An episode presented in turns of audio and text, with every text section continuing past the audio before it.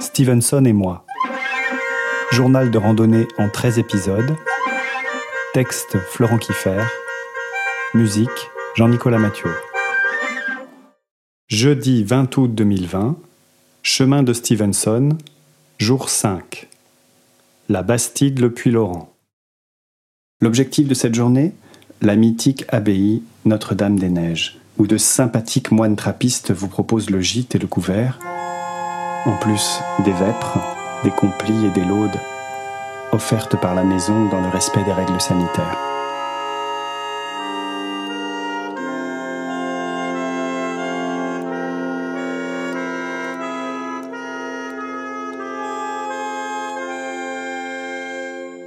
Je dois en outre y retrouver Noémie, jeune éducatrice spécialisée rencontrée le jour 3 autour d'un cabécou demi-sec.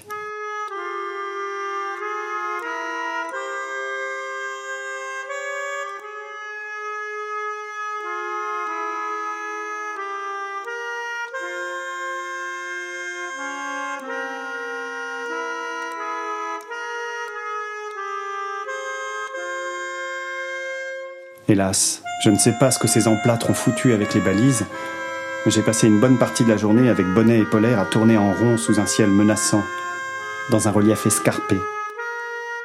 Sans possibilité de ravitaillement en eau et en nourriture, à insulter Stevenson, Saint-Roch, Saint-Jacques et tous ces augustes crétins qu'on se choisit pour guide.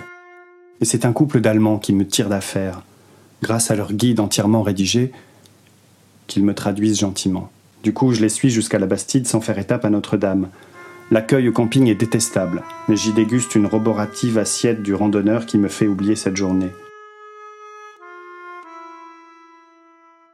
J'ai dû faire un nombre astronomique de kilomètres, j'ai des courbatures dans les bras et les mains, ce qui ne m'arrive jamais, mais mon linge est propre, ma tente est montée et mon ventre plein.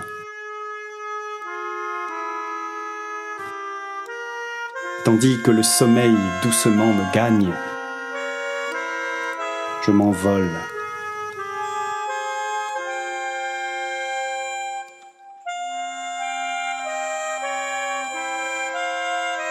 En rêvant à Stendhal et à Noémie, qui fait sans doute de même dans sa cellule donnant sur la vallée. Là-bas, à Notre-Dame-des-Neiges.